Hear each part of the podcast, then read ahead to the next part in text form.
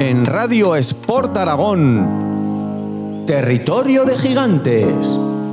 Con Nacho Vizcasillas.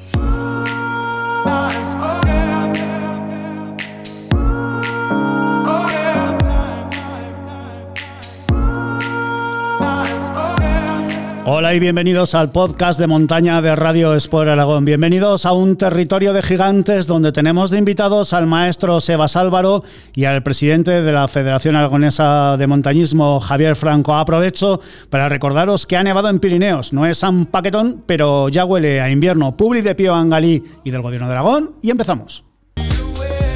Pío te espera a la estación de esquí del Sobrarbe con nieve natural y garantizada por contrato, alojamientos de calidad y diferentes actividades para todos.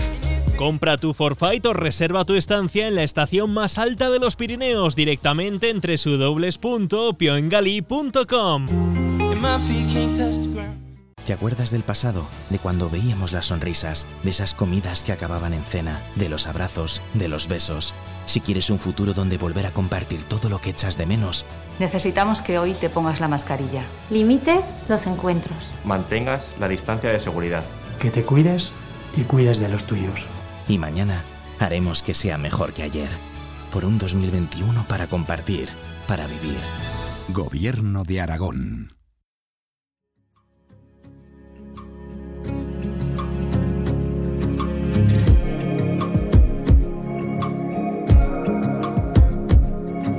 Thank you.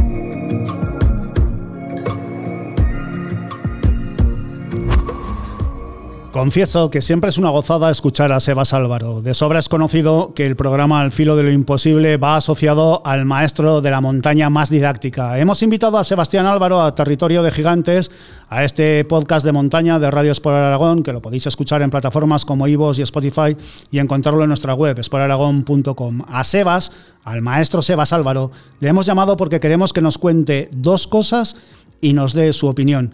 Las cosas son su próximo libro y la aventura que tiene a la vuelta de la esquina con Juanito Yarzábal. Y la opinión os la podéis imaginar. Todo lo que gira este invierno en relación al K2. Sebas Álvaro, muchas gracias por aceptar la invitación para contarnos cosas aquí, en este podcast Territorio de Gigantes. Nada, gracias a vosotros y siempre es un lujo y sobre todo es un lujo hablar de montaña, compartir, debatir, aunque oyéndote ya me doy cuenta que haya gente que no le sienta bien mis opiniones. Pero, pero como uno es periodista y es riguroso, tengo siempre la obligación de decir dos cosas. Primero ya tengo la edad, ¿no? que, me, que me lo dijeron hace tiempo. A partir de una edad tienes que decir siempre lo que piensas. Y lo segundo es ser riguroso. Y ser riguroso supone contar la verdad. Eh, por, por, empezar a entendernos en esto del lenguaje, que es fundamental, las mayores mentiras de, en el transcurso de la historia y, y, en época moderna en las redes sociales se hace contando medias verdades. Uh -huh. Es decir, las mentiras se hacen con medias verdades. Así que lo que hay que hacer es hablar con claridad, eh, comprometerse, es decir, eso que se lleva tanto y que nadie practica, que se llama la transparencia. Así que yo cada vez que me iba de expedición en televisión española, y no fueron pocas, 200 expediciones, bueno, creo que en concreto fueron 197, pero vamos, uh -huh. así en bote pronto, yo me ponía delante de los periodistas, de 15 o 20 periodistas, daba una rueda de prensa, se levantaba cualquiera y me preguntaba cualquier cosa, incluso algunas que me incomodaban, porque tenía que ver con el funcionamiento de la tele pública uh -huh. o con el último telediario en el que yo no tenía nada que ver, pero que, que estaba en el lío de, de la prensa, ¿no? Bueno, yo jamás dejé de contestar una sola pregunta. Bien, pues ya está, dicho. Ya está, dicho. Me has, destrozado el guion, pero vamos, voy a intentar reconducirlo, amigo. Que conste. ¿eh? Vamos con el libro que creo que ya está ultimado y que tiene como protagonista un misterio, como el de si Mallory fue la primera persona en hollar el Everest. Y si te parece, Primero el contexto de trazado grueso. Hablamos de alpinismo en los felices años 20 del pasado siglo y de un cuerpo encontrado en 1999, 75 años después de que desapareciera por encima de los 8.000 metros con su compañero de cordada Andrew Irving. El trazado grueso ha sido grueso. Y has, escrito un libro sobre esto. ¿Cómo lo has escrito? Iba a decir cómo lo has construido el relato. Bueno, vamos a ver, es un libro que llevo pensando más de 20 años, eh, porque recuerdo que en el año 2000 y 2001 me fui con con buenos compañeros, seguramente con algunos de los mejores compañeros y mejores alpinistas que han pasado por Alfilo. En el año 2000, con la intención de reconstruir esa aventura, lo cual significó trabajar durante un año en eh, colocar a nueve personas, que, yo llamo los nueve de la fama, es la famosa fotografía que se hacen Irving y Mallory y sus compañeros nada más llegar al campo base del, del Everest eh, es una foto de John Noel en el que se ve a nueve personajes que son los personajes principales que también circulan por mi libro y que son los personajes a los que nosotros dimos, nos pusimos en su traje y su piel, como, como canta Sabina. Eh, ese año no logramos subir a la cumbre, bueno, la, el propósito del documental que de los documentales que hicimos era por un lado la reconstrucción de esa historia y por otro lado que Juanito subiera al Everest sin oxígeno y se convirtiera en la tercera persona en, en el mundo en completar los 14 miles sin bombonar de, de oxígeno. Como no lo conseguimos en el 2000, volvimos en el 2001, esta vez ya sin reconstrucción histórica y logramos que, Juanito subiera a la cumbre sin filmarlo, retransmitir en directo. Bueno, quiero decir que, que esta historia me viene de muy a lejos y muy atrás, porque prácticamente desde que tengo uso de razón, desde que tenía 14, 15, 16, 17 años, que empecé a leer montaña, una de las primeras historias que más me atrapó fue esta pero desde luego, desde 1998-1999, que nos propusimos la reconstrucción de Irving y Mallory, leí todo prácticamente, desde luego todo lo importante que había sobre el tema. Eh, no, no hice el libro, pues porque no tengo tiempo de hacerlo, pero aprovechando la pandemia, a la vuelta de Patagonia, eh, mm, me apretó Darío, el editor de, Desnivel, y dije, pues a lo mejor es el momento. Y entonces he terminado el libro que, que hubiera presentado ahora. Quería haber presentado el, el libro antes de estas fiestas y haber dado conferencias pues por toda España hablando de, del tema este que estamos hablando. Pero visto lo sucedido, pues em, esperaré a que la, la situación eh, en España por lo menos te permita reunirnos 30 40 personas en, en sitios para hablar del, del tema. Eh, una de las certezas que hay sobre Mayor Irving es que los vieron eh, hacia la una de la tarde a 250 metros de la cumbre, pero por acotar 200, a 250 metros de la cumbre estamos hablando de 8.598 metros de altitud, lo cual es todo un... vamos, es, algo monstruoso. Eh, bueno, a no ser que no fuera esa altitud. Eh, una de las eh, una de las el libro desde luego va del, del misterio de Irving y Mallory pero el libro va de mucho más primero, antes de empezar, estuve hablando con, con, el maestro de maestros, que es Eduardo Martínez de Pisón, y le estuve contando, y, y según se le estaba contando la historia, me dijo, para Sebas, lo que tienes que contar en el libro es todo lo que tú creas que puedes aportar a esta historia y se me hizo la luz, es decir, algo tan evidente, ¿no? Entonces, para mí, la historia de Irving y Mallory no es solamente la historia de dos tipos que desaparecen el 8 de junio de 1924. Es la historia de una generación de alpinistas británicos que, que tienen un ante y un después, pero que es básicamente la época dorada del imperio británico. Es decir, eso va ligado a la época victoriana, pero va mm, ligada a muchas más cosas. En el caso de Mallory, pues a, una época intelectual de, de, amigos suyos del grupo de Bloomsbury, en el que hay escritores, hay pintores, hay poetas, hay economistas como John Maynard Keynes. Es decir, hay un ambiente social, político de efervescencia, que por un lado es la sociedad victoriana tan conservadora, pero por otro lado está las ideas progresistas, eh, el, sufragio de las mujeres y luego lo que va a marcar la, la vida de estos eh, personajes, la época fundamental, que es la Primera Guerra Mundial que va desde 1914 hasta 1919. ¿no? Así que primero lo que hago es enmarcar a los personajes. Lo digo para que nos demos cuenta cómo eran ellos y cómo somos nosotros. Esa gente acaba de salir de una terrible guerra en el que sus mandos militares les hicieron enfrentarse a pecho descubierto a las famosas ametralladoras Massin alemanas que disparaban 400 tiros por minuto y ellos tenían que atacar al enemigo siguiente, al, enemigo, eh, para, para sacarles de la trinchera a paso lento y yendo prácticamente en formación. Esa gente vivió eso. La gente que, que salió de, de, ese conflicto mm, les cambió la vida radicalmente. Es, es, gente de una fortaleza y al mismo tiempo de unas contradicciones brutales porque han vivido el horror más terrible de ninguna guerra vivida antes.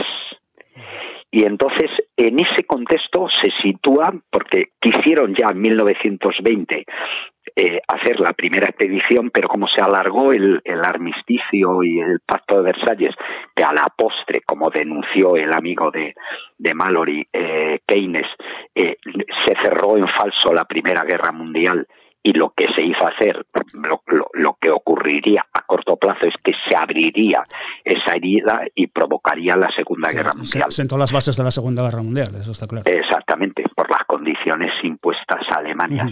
Así que no pudieron hacerla en 1920, pero en 1921 ya es la primera, en 1922 la segunda y la tercera en 1924.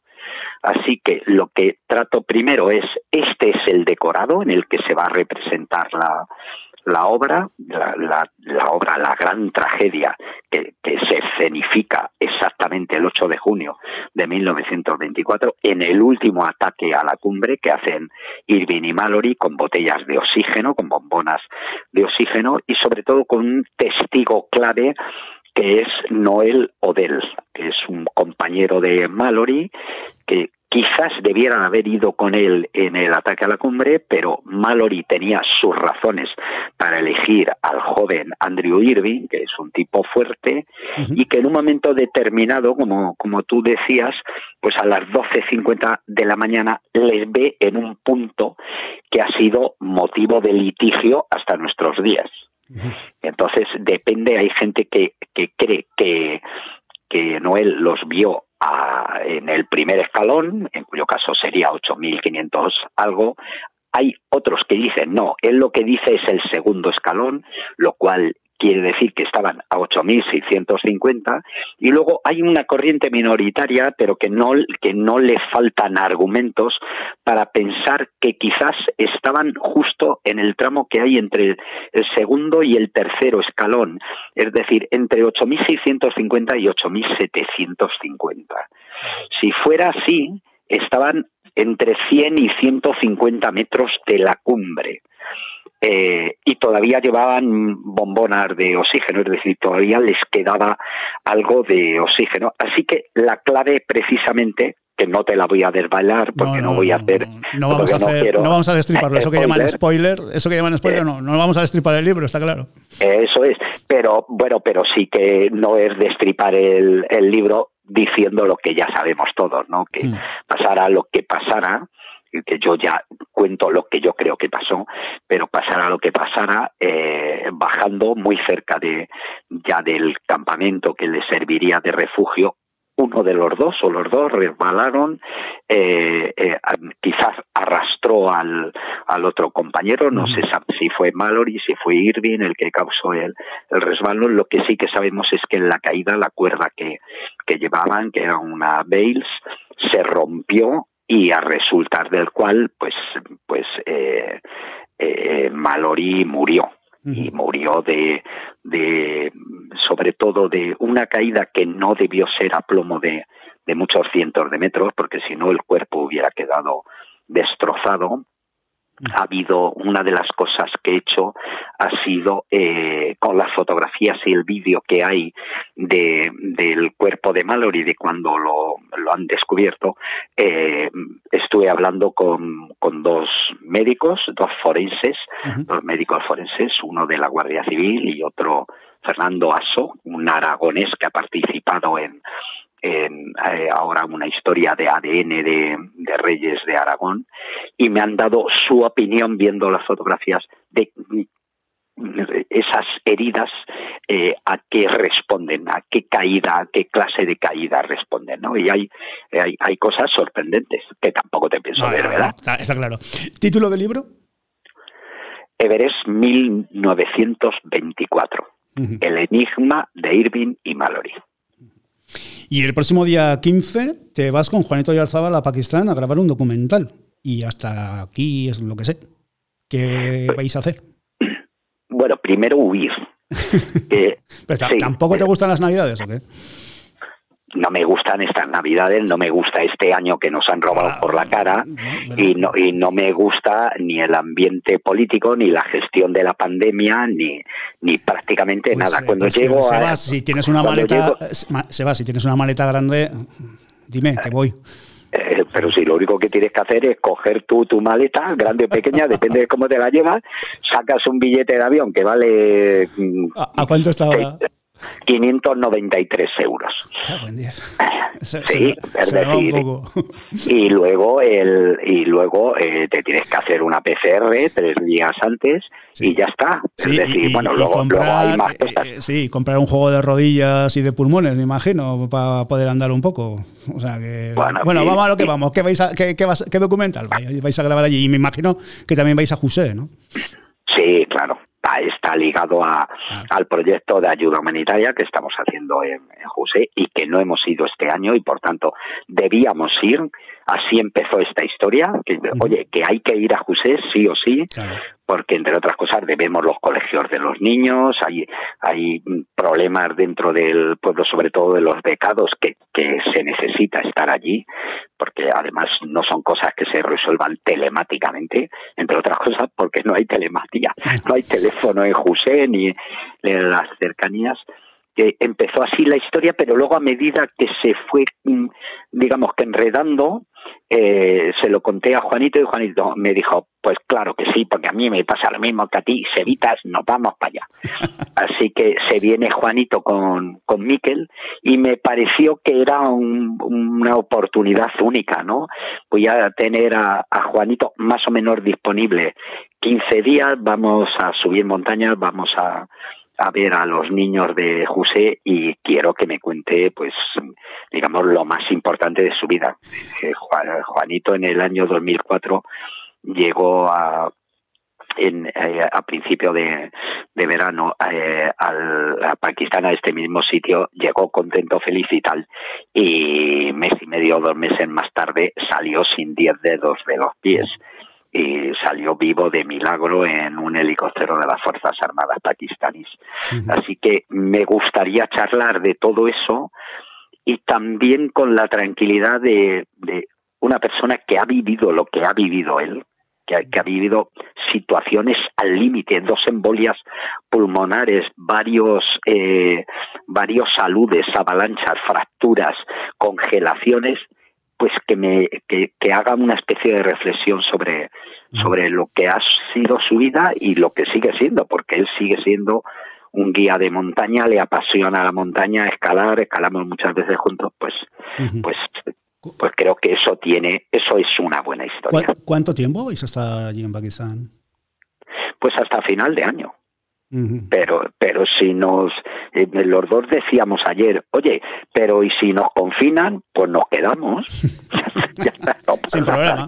No sin, problema. sin problema. Sebas, y hasta aquí lo que es la información en esta charleta. Y abrimos paso a preguntarte por tu opinión sobre el cados invernal. E igual este entrecomillado que te escuché es perfecto para titular. Abro comillas.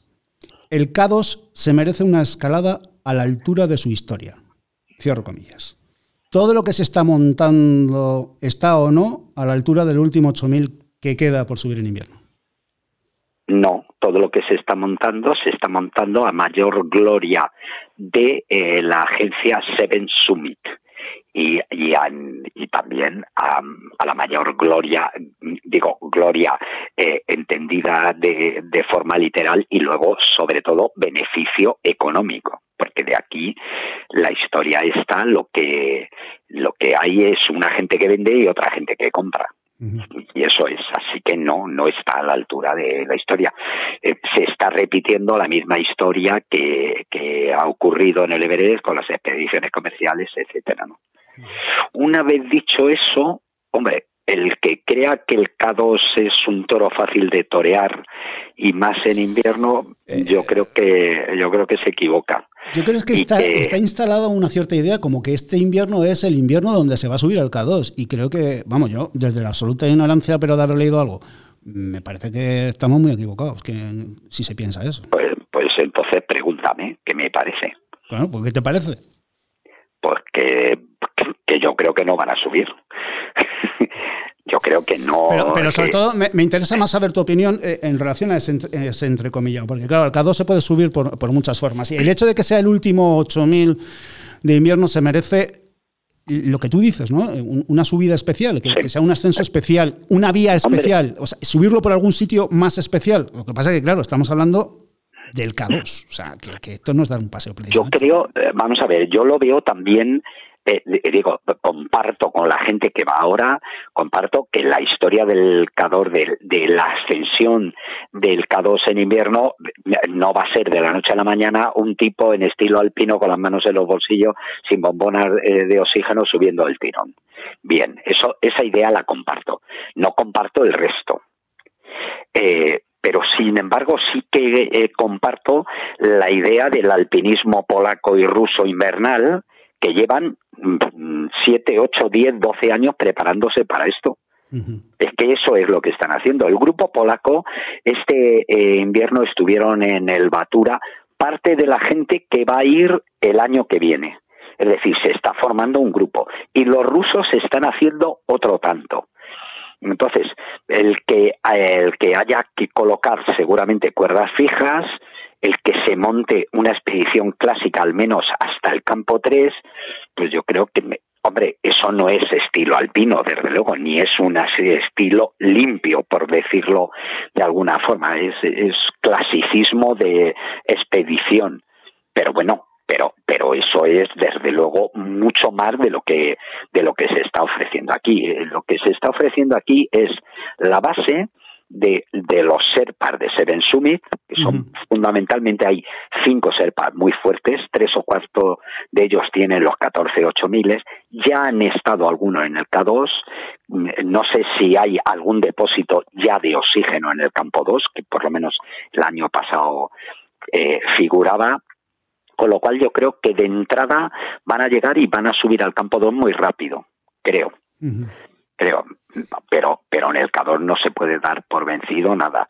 Pero en una palabra, eh, el, el K2 empieza a partir de los 7.500 metros. Es decir, si, si, si esta gente no llega a 8.000 metros, con los medios que llevan, 60 personas, mm, 20 serpas, abundancia de oxígeno a demanda. Si no llegan a 8.000 metros, será un fracaso estrepitoso, en mi opinión.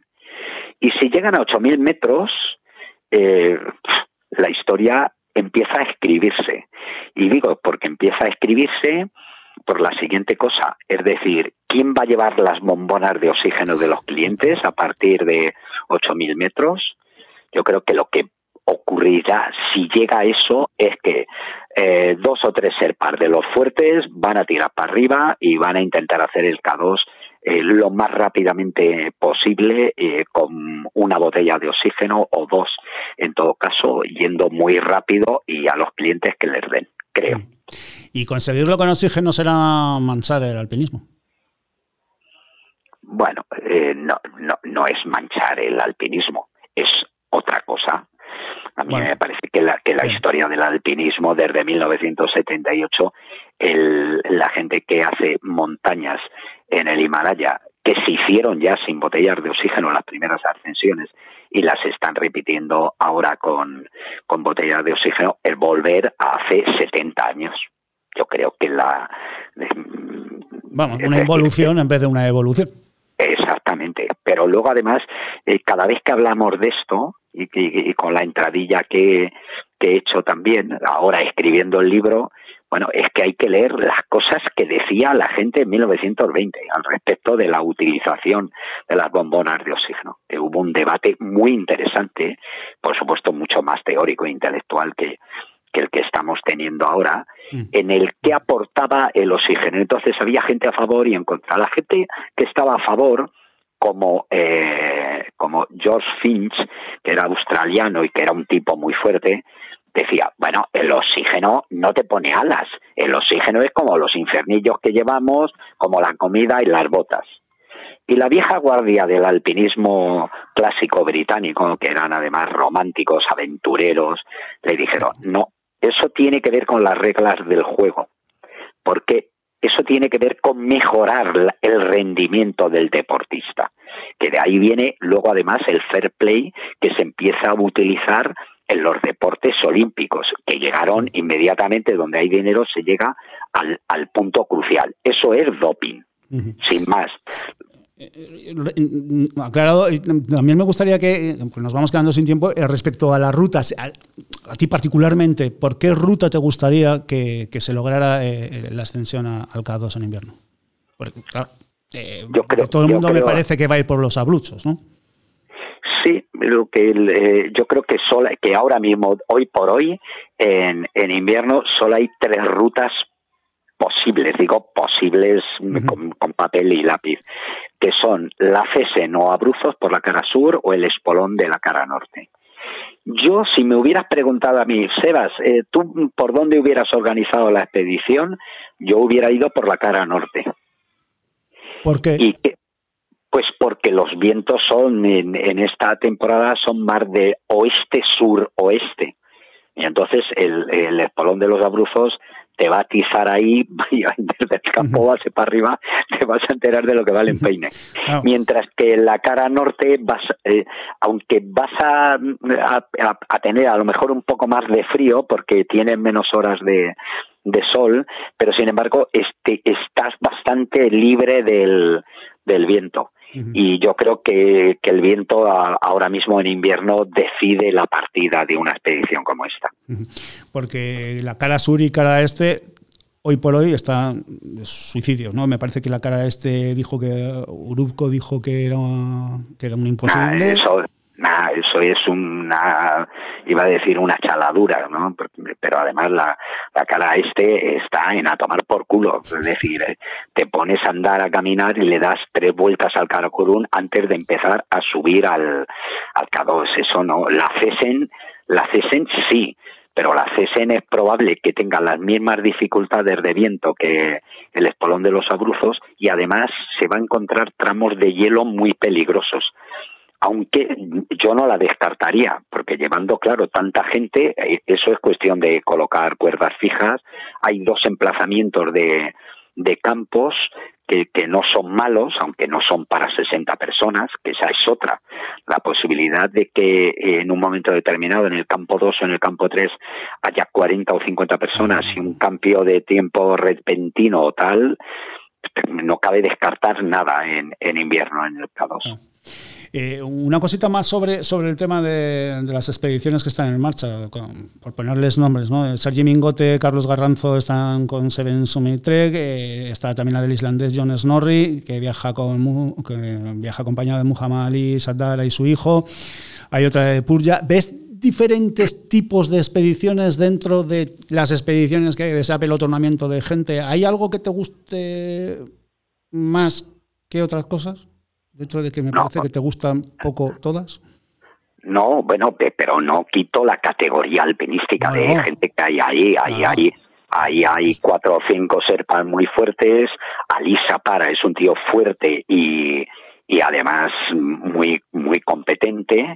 Eh, eh, Sergi Mingote es un tipo muy fuerte.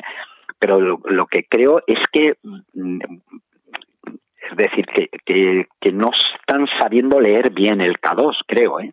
El K2 no es un 8000 normal y no es una ruta normal. Todo, todo en el K2 supera y sobrepasa, por eso es el K2, si no sería el Choyu, ¿no? Eh, entonces, yo diría que, que la, la, voz cantante la van a llevar los cuatro serpas, eso es que no hay vuelta de hoja. Todo el mundo todo el mundo en el campo base, como hacen el K2, se ponen a colocar cuerdas eh, y alguno a lo mejor sube al campo 1, al 2 para aclimatar un poco y todos abajo. Y si los serpas colocan la cuerda al campo 4, pues a lo mejor vemos alguna huida de gente por arriba.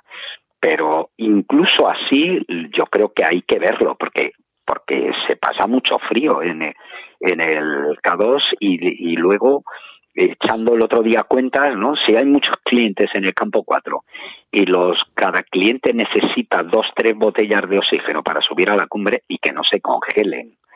Las temperaturas son terribles a partir de 7.000 metros, ¿no? Aproximadamente, no me salen las cuentas, ¿no? ¿Quién va a portear las botellas al campo 3 y al campo 4? ¿no? Yo creo que hay cosas ahí que me parece que no tienen resueltas ni a nivel teórico y que la única explicación que tiene es Seven Summit se pone, tira el anzuelo para ver quién, quién pica y de repente ve que pican muchos peces.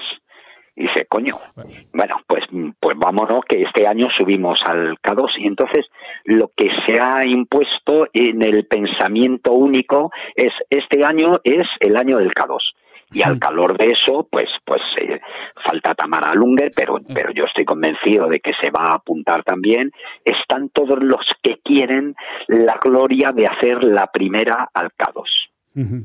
Y, se, saldrán más nombres de aquí a, poquito. Eso está claro. Sí, Has dicho Tamara y, algún otro nombre más. Eh, por último, te tengo que preguntar por otra expedición invernal, la que anunció Simone Moro con Alex Chico, Iñaki Álvarez que se van al Manaslu, en lo que además Simone Moro ha dicho que puede ser la primera invernal, por aquello de que el invierno cae cuando cae. No sé cómo, cómo ves esto también. Bueno, eh, eh, esto es una expedición más, digamos, más dentro de la normalidad y luego eh, hay que tener en cuenta que Alex y, Simone tienen ya experiencia.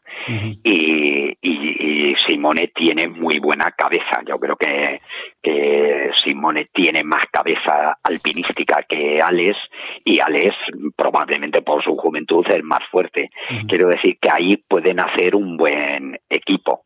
Lo de decir que no hay tal, bueno, en fin, eh, eh, eso es una discusión yo creo que para otro día, ¿no? Lo de que los distintos grupos que consideran, eh, mm, ya sabes, las diferentes fechas, o no, no, no empezar a, a, caminar antes de la fecha. Bueno, en fin, yo creo que ahí nos metemos en otro lío. Lo que, ah, lo que sí que me parece es que la expedición conociendo a, a, los personajes, pues me parece que es una expedición cojonuda y ojalá les vaya bien y sobre todo que tengan cuidado en el tramo ese de que hay avalanchas del Manaslu y luego pues llegar a 8.100 metros no es lo mismo que pasar al menos dos noches como en el K2 a 8.000 metros. Esto, si te pilla un día bueno, puedes pegarle un arreón de 7.000 metros, puedes hacer cumbre igual que hicieron en el Nanga Parbat y bajar y, y no es sencillo, ¿no? Pero les deseo, por supuesto, a los dos y vamos a los tres que muy buena suerte y estoy seguro que esa gente tiene capacidad para subir al Manaslu en invierno. Por cierto, respecto a eso de las fechas invernales, invito a los que nos estén escuchando a que entren en la web cordada.es de nuestro amigo Aitor, arroba descuento en Twitter, para que vean un bonito y detallado reportaje al respecto. Maestro Sebas, que muchísimas gracias por haber estado en este podcast de Territorio de Gigantes. Que os vaya de lujo, que no os enfadéis mucho, Juanito y tú. Eh, sois muy buenos amigos, Pero con ese carácter que tiene Juanito... Con Juanito, lo único que no puedo hacer es jugar al mus. Porque si pierdo, le tengo que aguantar. Y si le gano, le tengo que aguantar. Por cierto, dos cosas. ¿Jugáis al mus de cuatro o de ocho reyes? Eh, yo de 8, claro. Y, él ya se cabrea por eso. Claro, el MUS es de 4. el, MUS, el MUS de siempre es de, es de 4 reyes. Efectivamente. y además no, no se puede hablar, no se pueden hacer señas. No se, digo, venga, Juanito, coño. Tiene toda la razón, Sebas, toda la razón. Y una, una última cosa, una última cosa. ¿Qué hacemos con Zidane? ¿Qué, me hacéis? No, no, ¿qué, ¿qué hacemos con Zinedine Zidane? Eh, esperar. No, este año, este año para el Madrid es un año de transición. No, y no puede ser de otra forma. Y, pase lo que pase, que Zidane aguante y ya está. Pero es que estamos pasando un año súper raro en el que además, debido a la pandemia, los clubes, pero vamos, el, el Barça está en quiebra directamente. Yo no sé por qué, a la, sí, porque no se cuenta eso a la gente. Eh, pero el, que somos muy malos pero el Madrid tiene, tiene dificultades y además está con las obras del Bernabéu. No se va a hacer nada, hay que tirar con lo que hay y conviene hacerse a la idea de que este año ni vamos a ganar la Liga ni vamos a ser campeones de Europa. Ya está. Una, una vez con los pies en el suelo, pues bueno, vamos a tirar a ver qué hacemos. Que ya ganaremos eh, la próxima temporada, tú. y, además bastante hemos ganado ya, como diría el otro. y tanto que sí. Sebas, que lo he dicho, que salud y montañas y que estaremos pendientes de vuestro regreso. Un abrazo. muchas gracias, un fuerte abrazo y, llamarnos si queréis, que vamos a llevar un teléfono satélite cojonudo ah. en el, a, a, José. Así que allí os esperamos. Perfecto, un abrazo. Un abrazo.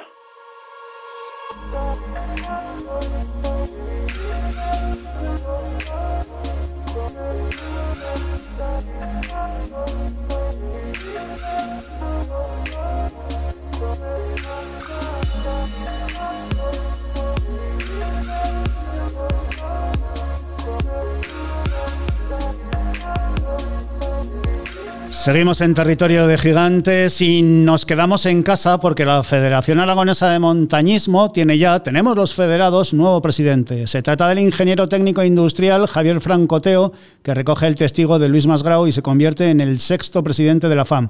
Javier Franco fue el responsable de la sección de raquetas de nieve en la directiva de Masgrau. Luis, Luis Masgrau llegó a la presidencia desde el Club Sandarines de Aragón y por delante tiene cuatro años con el reto de potenciar los clubes de montaña y lo primero, creo, cambiar ese aspecto de la ley del deporte de Aragón que resta valor a los monitores de montaña. Javier Franco, gracias por aceptar la invitación de Tierra de Gigantes. ¿Qué tal está? Buenas tardes o buenos días. Eh, bien, por aquí andamos, haciendo el intercambio de poderes de, con el anterior presidente y muy liado estos días, pero, pero bueno, con, con gusto de poder hacer las cosas a las que nos hemos eh, a las que nos vamos a enfrentar. ¿eh? Le, iba a preguntar lo primero era si ya tiene mando en plaza o si ya ejerce de presidente de la FAN y creo que ya ejerce porque ya el miércoles pasado, el día 2, envió una carta a los clubs de aragoneses de montaña. Eh, bueno, ejercer como tal, evidentemente, una vez que se ha concretado la, la, resolución de la asamblea, de la votación de la asamblea general, pues evidentemente, pues y si no hay ningún, ha habido ningún recurso, pues la proclamación ya es definitiva, ¿no? A pesar de que luego haya que hacer el papeleo de legal, de y todos los procesos administrativos que implica la eh, estas cosas. Pero claro, la cosa era que había que empezar a ejercer y, y sobre todo pues porque en esta época del año hay, hay cosas, hay temas muy importantes que hay que gestionar y llevábamos ya un cierto retraso pues dada la, la, el, la transición esta de las elecciones que han sido muy largas y por el propio régimen que se establece de este tipo de, actos y, bueno, pues era necesario empezar a tomar ya decisiones e iniciativas y, empezar a movilizar a, toda la gestión de la, de la federación que estaba un poco aparcada a la espera de, la resolución de las elecciones. Eh, en este sentido, eh, ¿qué novedades va a suponer la tarjeta autonómica? Sí, bueno, esto fue una decisión tomada casi en, acuerdo con tanto entrantes como salientes y demás y, y debatida con los con los gestores de la, de la federación.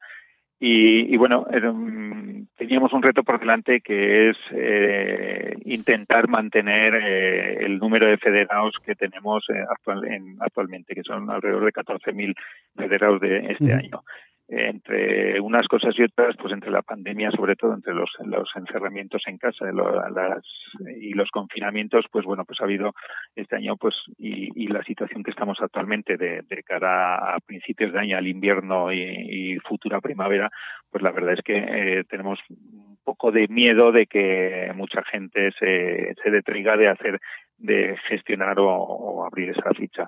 No es una excusa, pues es una forma de fidelizar, pero mm, hemos hecho un esfuerzo importante para eh, mejorar el producto que da la tarjeta federativa en cuanto a seguros, a coberturas y, demás, y eh, teníamos la alternativa de ofrecer que no se había ofrecido uh, nunca o hace muchos años en la federación una, una tarjeta autonómica, que prácticamente todas las eh, federaciones del resto de España la ofrecen. Esto no quita para que sigamos ofreciendo la, tarjeta FEDME, que tiene pues otros otras, otros valores añadidos. ¿Pero puede restar la tarjeta FAM eh, tarjetas FEDME? Sí, evidentemente. Eh, restará, si actualmente teníamos las 14.000 tarjetas que eran todas FEDME porque no se ofrecía la posibilidad de, de tarjeta autonómica, pues evidentemente ahora pues habrá mucha gente, eh, muchos eh, federados que se pasen a la, a la tarjeta autonómica. Pues no le va a gustar a la FEDME, entiendo. Bueno, a la FEDME le puede gustar o, o no. Mm, es una cosa que la FEDME sabe que tiene tiene este este reto de mejorar su producto también y de y de y de intentar fidelizar a sus federados pues con todas las federaciones no solo con nosotros no eh, éramos la federación que, que más federados FEDMES aportábamos en proporción del territorio, ¿no? Y porque nunca teníamos la federación, la, tarjeta autonómica. Pero bueno, esto no quita para que la sigamos ofreciendo y que el federado elija, ¿no? Si el federado le hemos explicado las ventajas que tiene una y las que tiene y las desventajas que tiene la otra eh, y demás, pues bueno, elegirá libremente la que quiera obtener. La FEDME también se tiene que dar cuenta de que es un producto que la, digamos que el, la, el número de federados no es homogéneo en sus actividades y hay mucha gente que, que pues bueno pues la, la cobertura que le ofrece que lo único que busca es el seguro pues las demás ventajas que ofrece la tarjeta FEDME no las va a utilizar nunca ¿no? en, su vida. Y eso es un volumen importante de, de gente que hace que practica el, actividades de montaña en, en los clubes no entonces bueno pues eh, se irá hablando con la FEDME y seguiremos, pues la, la, la, visión de futuro tiene que ir encaminada a unir, a, a igualar las dos tarjetas, ¿no? Y en el, en el mismo recorrido. Bueno, en la competencia está, en la competencia entre federaciones, pues en beneficio de, de los montañeros será bueno para nosotros. Cada uno sí, evidentemente. Es lo mejor. eh, 3,7 millones de euros es el presupuesto que, tiene entre manos. Eh, imagino que la mayor parte de, ese presupuesto proviene también de las tarjetas, ¿no? Bueno, hay una parte importante que proviene de las tarjetas y ahí la Federación Aragonesa de Montaña tiene una, una, peculiaridad que no tienen otras federaciones, que es propietaria de diversos refugios de montaña, y eh, de eh, de varios refugios de montaña, lo cual también pues eh, engorda, digamos, la, la, capacidad de gestionar y la capacidad de recaudar y, eso. Entonces, bueno, pues evidentemente es una, una, una, fuente de ingresos que no tiene que no tiene el resto de federaciones. ¿Y está preocupado por la situación de los refugios? Lo digo porque a raíz de, de la pandemia, de la COVID-19, pues ha habido que eh, reestructurar los refugios. Hay refugios de distinto tipo, pues refugios a pie de carretera, a pie de montaña, pero que se llega en coche y, y, y otros que calcetinada para llegar. Estamos muy preocupados pues porque evidentemente con las restricciones de aforo y de acceso a los refugios pues este año pues la ocupación de los refugios ha sido pues bastante menor de lo que estábamos acostumbrados, ¿no? Eh, pues por guardar las medidas impuestas por las autoridades sanitarias, como no podía ser de otra manera, ¿no? Evidentemente. Y estamos muy preocupados, pues porque esto mm, es una instalación deportiva que nos repercute unos ingresos a la federación, eh, repercute unos ingresos a la, a, la guardería de los refugios, que al fin y al cabo pues también son unos negocios eh, y demás. Entonces, bueno, pues, pues evidentemente, pues como cualquier otro negocio, como cualquier otra eh, empresa o cualquier otro que se ha visto afectado durante esta pandemia, pues estamos, pues evidentemente es una, es una situación deseable. Actualmente ya sabemos, hemos tenido que cerrar todos los refugios en el mes de noviembre con lo cual pues es un mes perdido, ¿no? Dentro de un año que haya sido malo, ¿no? Y bueno, veremos a ver cómo se pueden reabrir estas instalaciones para mm, cuando se pueda practicar una, una actividad pues más o menos eh, con regularidad y con normalidad. Al hilo de esto, ¿ha llamado ya a la puerta de la Administración para eh, negociar o, que emprendan campañas de promoción de, los refugios para cuando la pandemia mm, se vaya más pronto que tarde? Bueno, mm, entiendo que esto es una cosa a, valorar y a, y a, preparar de cara a esa vuelta a la nueva o definitiva normalidad si, si, si existe durante, parece ser que vaya a existir durante este, durante este próximo año, ¿no? Habrá que prepararse para eso. Em, habrá que adaptarse las medidas eh, eh, dispuestas en todos los reglamentos que han designado, que han dictado los las autoridades sanitarias y las autoridades regionales y nacionales y habrá que adaptarse a ello, no, no cabe otra posibilidad. Eh, evidentemente, pues tendrá un coste. Mm, pues bueno, pues al fin y al cabo nosotros somos una entidad de colaboradora con la administración y tenemos unas subvenciones y demás, y parte de, esas subvenciones pues tendrán que ir dedicadas a, estas cosas, ¿no? A, volver a la, a la situación normal, ¿no? Eh, eh. En esta situación, hablar de nuevos refugios o de reformas de, ya previstas en los refugios, no sé si, bueno, si tiene cabida, porque, claro es difícil hablar de ello con esta situación, evidentemente, pero es una cosa que tenemos que tener ahí eh, siempre en el, en el calendario, ¿no? El, el, reformar, el tenemos buenos refugios, muy buenos refugios nuevos, pues como el último que se ha, que se, ejecutó, que es Yauset. Eh, tenemos otros refugios que ya mm, tienen muchos años de recorrido que hay que reformar, que hay que darles una, una capa de pintura o más que una capa de pintura, bastante más que una capa de pintura y evidentemente eso eh, año a año hay que invertir en los refugios si queremos tener unas instalaciones adecuadas para la práctica deportiva, ¿no? Eh, eso siempre está en el en el presupuesto y siempre está en el en, las en las cosas a hacer, ¿no? El hacer nuevos refugios, bueno, pues pues si hay posibilidades, si hay posibilidades, si hay financiación, eh, pues evidentemente habrá que ver si se pueden hacer, ¿no? Eh, pero evidentemente la, la, ahora la dificultad es enorme, ¿no? El, plantearse hacer un refugio de nueva construcción o, habilitar una, una estructura ya existente que es igual de caro, pues en las situaciones que podemos tener en la montaña, pues es un, una inversión muy grande y si desde luego no hay apoyo de la administración, eh, pues es imposible acometerla, ¿no?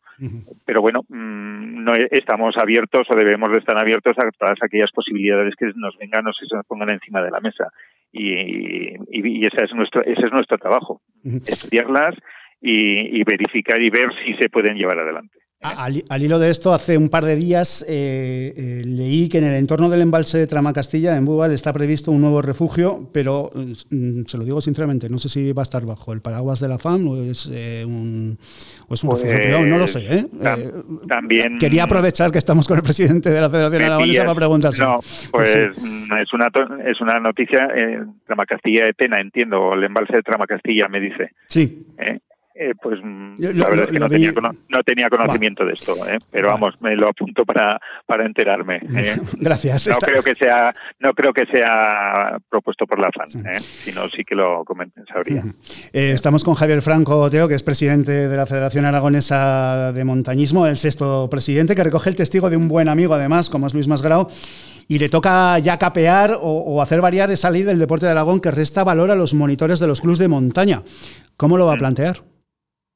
Bueno, eh, a ver, eh, la ley del deporte de montaña es un bueno, no, no quiero calificarla tampoco, pero desde luego nos ataca directamente la línea de flotación de, los mm. clubes, eh, nos, nos cambia o, pretende cambiarnos la filosofía que tenemos actualmente de los clubes y de la federación también, y, es eh, y bueno hay que hacer algo y evidentemente estamos haciendo estamos intentando negociar con la, con la administración pues para ver cómo se puede eh, solventar este este problema.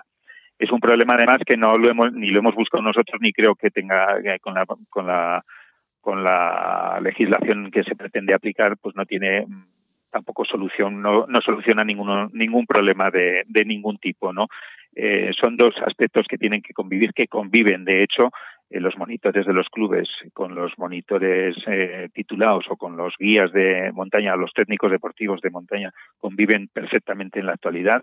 Cada uno tiene su, su parcela, digamos, no de negocio, porque nosotros no tenemos ningún negocio, sino parcela de actuación. Nosotros nos dedicamos a la promoción deportiva, que es lo que hacen los monitores que formamos en la Escuela de Aragonesa Montaña y los técnicos deportivos, que por cierto que también formamos o ayudamos a formar en, en, en, las, en las formaciones profesionales en las, y la formación reglada, tienen su parcela deportiva, su parcela de, de actuación, que son pues guías, eh, agencias de guías, eh, agencias turísticas eh, y otro tipo y es otro tipo de, de, cliente el que el que tienen. No tiene absolutamente nada que ver uno con otro. Y de hecho, muchos clubes muchos clubes se apoyan en estos técnicos deportivos para hacer determinadas actuaciones, es decir, actuaciones muy específicas, actuaciones, expediciones o actuaciones en, en determinados eh, o concretas en, en, de determinada magnitud, pues se apoyan en estos técnicos deportivos como no puede ser de otra forma. Pero lo que es la promoción deportiva, lo que es la salida de una excursión de senderismo, lo que es una salida con, eh, con un grupo de, conocidos en, en, la, en la montaña, no tiene por qué tener un guía de montaña titulado cuando tenemos guías eh, o tenemos monitores benévolos, monitores voluntarios en los clubes que los hemos formado a través de cursos de formación de la Escuela de Montaña, a través de la experiencia mm, transmitida entre unos y otros en el, en el seno del club y que hemos hecho esta actividad en, en con todas las garantías de seguridad en, en todo momento eh, y sin ningún problema. Entonces, bueno, pues el, este concepto no, yo creo que lo tenemos que defender eh, porque además si no se puede defender y si, y si aplicamos la ley esto supondrá la desaparición de muchos, o por no decir prácticamente todos, de todos los clubes de montaña, porque no, no podrán eh, realizar actividades. Solo quedarán los grandes, grandes, los demás nada. Y, cuando se habla de seguridad en montaña, los clubs son eh, la clave de bóveda. Eh, y conocer la montaña desde abajo, desde que eres un chiquitín, es, es lo mejor. Exactamente. Es que, es que... la seguridad en la seguridad en la montaña es difícil es difícil estructurarla y demás, pero bueno, la federación hace muchísimas campañas y tiene unos recursos importantes para, para actuar y para concienciar y para informar, para informar, concienciar, educar, eh, transmitir formación desde bien pequeños, desde campañas que se hacen en el mundo escolar y con, y con, y, con chavales pequeños, hasta en las campañas que se hacen para a todos niveles de, de, de, usuarios de la montaña, ¿no? Sean federados o no sean federados, porque estas campañas son abiertas para todo el mundo. Todo el mundo que acude a la montaña puede tener acceso eh, a la web de Montaña Segura, que es una herramienta, que es la herramienta que tenemos para, para este tema, y tiene acceso a toda la información y que creo que es una información muy exhaustiva y muy importante.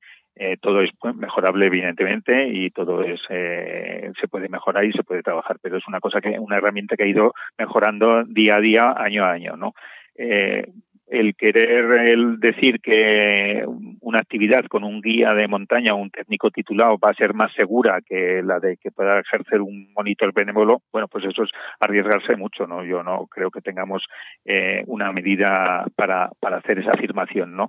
Eh, yo de lo que sí que estoy convencido es que eh, todos los monitores que hacen actividades en los clubes, que dirigen actividades en, en los clubes, tienen mm, la seguridad por delante, ¿no? Eh, va por delante de la actividad y por delante de todo. Mm. Llega o ha llegado a la presidencia de la Federación Aragonesa de Montañismo desde el Comité de Raquetas eh, de Nieve. Además, es alpinista y esquiador de montaña. En ese aspecto de, raquetas de nieve, eh, sí que me gustaría preguntarle cómo, cómo, potenciar esa parte de la montaña que está absolutamente alejada de, de quien asocia la montaña al esquí académico, del que solo ve la montaña como voy a ir a esquiar a una estación de esquí. Quiero decir, ¿cómo? Bueno, eh, las estaciones de esquí son estaciones de esquí para practicar el esquí alpino y los esquiadores de montaña pues tenemos nuestro tenemos nuestro territorio que es la montaña en general eh, hay mucha polémica muchas veces de que hay muchos esquiadores de montaña que se aprovechan de las pistas y de las y demás en estaciones de esquí pero yo creo que es una cosa que es natural y, debe ser y debe ser natural. Lo que tenemos que respetar evidentemente no lo que no podemos es ir un esquiador de montaña en una pista de esquí alpino pues ir por en medio de la pista molestando a los esquiadores. Además pues tiene que ser respetuoso con todo eso e intentar alejarse de y, alejarse de, de, ese, de esas de esa posibilidad de molestar y buscar sus recorridos alternativos pero vamos, a, pesar de eso, las, las estaciones de esquí también tenemos que, que, convivir con ellas, evidentemente. Y, y, ellos tienen su espacio y nosotros tenemos el nuestro y debemos de compartir. Eh, compartimos al fin y al cabo la montaña, ¿no? Entonces, pues tenemos que compartir en todos los, por todos los medios. Eh, le, quería incidir en esto, en, el esquí de montaña, en el esquí de, de eh, perdón, en el esquí de fondo también, en el de raquetas de nieve, en ese otro tipo de deporte de montaña que hablando de, de, de los valles supone un, un, un, aporte económico muy importante para para los valles. Cuando se habla tanto de despoblación, yo siempre he sido un firme defensor de que el deporte es la mejor ventana del territorio. Igual hace falta más campañas para promocionar en, la montaña no solo lo que es eh, el esquí académico, el esquí de las estaciones, que hace un papel fundamental, pero hay otra parte, hay otro deporte de montaña que aporta muchísimo al territorio. Que es que hay veces que nos olvidamos de que los, y entre comillas digo, mochileros, dan mucho. Sí, eh, pero esto nunca, yo creo que nunca se ha hecho, se ha puesto en valor, ¿no? Eh, o nunca se ha reconocido. A lo mejor no hay estudios económicos que, que, que determinen el valor que puede generar estas estas actividades, ¿no? Pero es indudable, es, es y bueno y el que no lo quiera ver tampoco pues pues allá él no pero yo creo que es indudable que mm, eh, tanto el esquiador de montaña como el andar el, el senderista el montañero además pues deja deja beneficio en el territorio pues a través de sus gastos que hacen los refugios alojamientos bares restaurantes etcétera y eh, además que es lo mismo que hace un turista de, de que va a alojarse a una casa rural, por ejemplo, al Pirineo. Pues este mismo valor o este mismo gasto lo hace un montañero o un, senderista en, mayor o en menor medida. Pero bueno, eso es un eso es un recurso económico que se tiene que explotar, ¿no? Evidentemente. Estamos en la antesala de la, de la, escalada como deporte olímpico. Aragón es escenario, es escenario de distintas competiciones de montaña y hay territorio para organizar pruebas de primerísimo nivel. ¿Hay posibilidades de ir sembrando para que el Pirineo aragonés tenga una de esas pruebas que cierran los informativos? Bueno, pues... A ser muy ambiciosos. Pues eh, evidentemente sería un, gran un placer tener una, una competición internacional de escalada, por ejemplo, pero para eso lo primero que necesitamos es tener una instalación deportiva mm, que cumpla las características, ¿no? Y actualmente eh, no la tenemos, ¿no? Eh, tenemos grandes escaladores y escaladoras. Eh, y, y, además que están en primer nivel y con mucho futuro porque son muy jóvenes, ¿no? Eh, competiciones de esquí de montaña pues se hacen se hacen se han hecho campeonatos de España en, en, aquí en Aragón eh, una prueba internacional pues sería el, el, el, sumum no pero evidentemente pues pues estamos no lo sé si lejos de, de, de hacerla o o tener capacidad suficiente. No, capacidad de organización la tenemos seguro, pero mm, en eso también tiene que intervenir pues la CEDME y, las otras administraciones, no evidentemente. Y los clubes son los primeros que se tienen que ofrecer a, poner su infraestructura y, eh, organizativa y, capacidad para demostrar que podemos hacerlo. ¿no? sería un, un enorme placer y un enorme y, y además da una visibilidad enorme, ¿no? Estas, estas cosas, ¿no? Eh, y, y, sobre todo si tenemos pues campeones como los hemos tenido y, en, España o en, eh, o en el propio Aragón, tanto de, de, esquí de montaña como de carreras por montaña, pues sería pues, pues, pues bueno una forma de cerrar el informativo perfectamente. ¿no? se plantea eh, rápidamente, se plantea alguna infraestructura de algún rocódromo así potente. Bueno, y pues, descentralizado, que, que, muchas veces se nos va todo a la capital aragonesa, hombre. No, no, evidentemente, la, eh, un rocódromo puede estar en cualquier sitio. Evidentemente, Zaragoza pues maneja la gran cantidad de gente eh, y demás. Eso es es así, ¿no? Porque no se puede olvidar la realidad. Pero, eh, exactamente, pero bueno, pero precisamente hay un, actual campeona de, de, escalada que tenemos, la con mayor recorrido, no es de Zaragoza, es de Gea de los Caballeros. una, niña, una niña alucinante, además, sí. Unos es, padres maravillosos. Es, es, tremenda. Entonces, pues, pues bueno, quiere decir que este tipo de deportes hay de que descentralizarlos, como dices tú, y llevarlos no tiene por qué ser Zaragoza el punto común, ¿no? si tuviésemos una instalación perfecta y, validada y, en buena y, buena y con capacidad de asumir competiciones y demás daría igual que estuviese en Zaragoza que en Egea que en Huesca que en Teruel no porque al fin y al cabo pues eh, la cuestión es explotarla no explotarla y dedicarla y que la use la gente y que se puedan hacer competiciones de con ella. Ahora al trasladarse de Zaragoza a Huesca no no no hay ningún problema ¿no? por por, distancia, por, por, infraestructuras y demás, y a cualquier otro sitio al punto de Aragón y, eso, y desde el resto de España podían venir igualmente. ¿no? Que no me salía el nombre, María Laborda que, para los nombres soy, soy, soy, horrible y para muchas cosas más. Eh, nos vamos a ir, pero le tengo que preguntar por política. Ha llegado a la presidencia de la FAM, es, eh, usted también es, socio de los Andarines de Aragón y estamos en elecciones eh, a la FEDME, con dos candidatos como son Alberto Ayora y Berna Clarella. ¿Por dónde se decanta cuando, por ejemplo, Modesto Pascao ya ha manifestado su apoyo a Clarella y Manu Córdoba por Alberto Ayora? O cuando Peña Guara parece ser que va con Clarella y Montañeros Aleván parece ser que va con Ayora. ¿Usted como presidente de la FEDME? ¿Papá o mamá? Bueno, no, vamos, primero las votaciones actualmente son a, los miembros de la Asamblea, con lo cual la, FEDME, la FAN aquí no tiene absolutamente nada que ver. Eh, y bueno, y cada uno se ha postulado pues con el, el, candidato que haya querido, que más le convenza y demás. Eh, yo particularmente no tengo ninguna, no me voy a posicionar con, con ninguno de los dos. Evidentemente, a los dos los, los conozco, los eh, hablo con ellos y demás, pero a nivel personal, mm, bueno, decidiré mi voto como deportista, que puedo votar pues a los a los candidatos que, que se hayan propuesto por la, por la demarcación de Aragón. En cuanto al voto que pueda dar después de constituida la Asamblea, la Federación Aragonesa de Montaña, bueno, pues ya veremos lo veremos pues porque esto se debatirá en la primera junta que tengamos antes de las elecciones y será una, una apuesta consensuada, pues todos los miembros de la junta y demás. Yo ahora no lo puedo decir si va a ser para uno o para el otro. Además creo que no me que no me toca. ¿Qué quiere de la FEDME? De la próxima FEDME, de la próxima presidencia de la FEDME, ¿qué quiere para Aragón? De la FEDME, eh, independientemente además de cuándo del candidato que sea, eh, eh, o sea, del presidente que tengamos, que es, que, es, que es lo accesorio, la FEDME lo que tiene que hacer es colaborar con las federaciones territoriales, que es su, su, su principal su principal reto, su principal obligación. Y luego hay una cosa que tiene que tener clara la FEDME, no todas las federaciones territoriales somos iguales, ¿vale? Eh, ni la asturiana es igual que la aragonesa, ni la aragonesa es igual que la catalana, ni la catalana es igual que la navarra, ni, ni, ni, la de Castilla-León o Andalucía. Me da igual el, nombre de la comunidad. Eh, Aragón tiene una singularidad eh, que no tienen otras y eso es lo que queremos que se que se que se trate, ¿no? Aragón tiene unos mm, más refugios de montaña propiedad de la Federación Aragonesa de Montaña que cualquier otra federación y tenemos que invertir en ellos.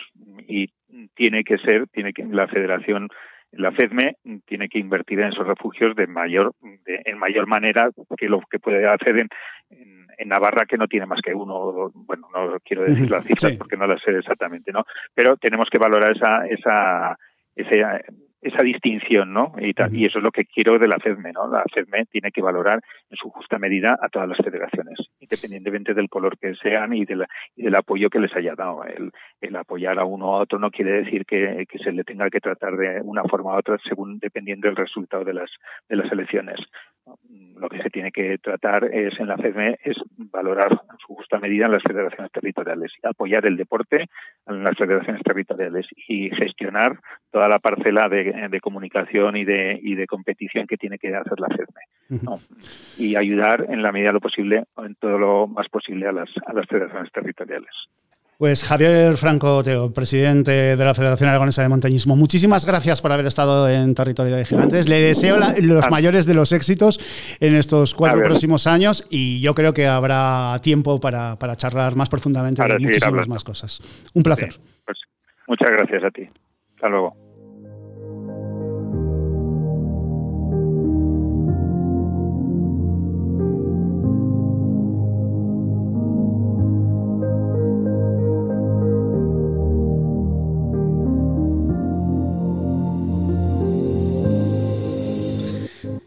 Nos vamos, si vais a la montaña ya sabéis, hacerlo con mucho cuidado y recordar que toda excursión termina cuando uno ya está otra vez en casa. Hasta la próxima semana, adiós.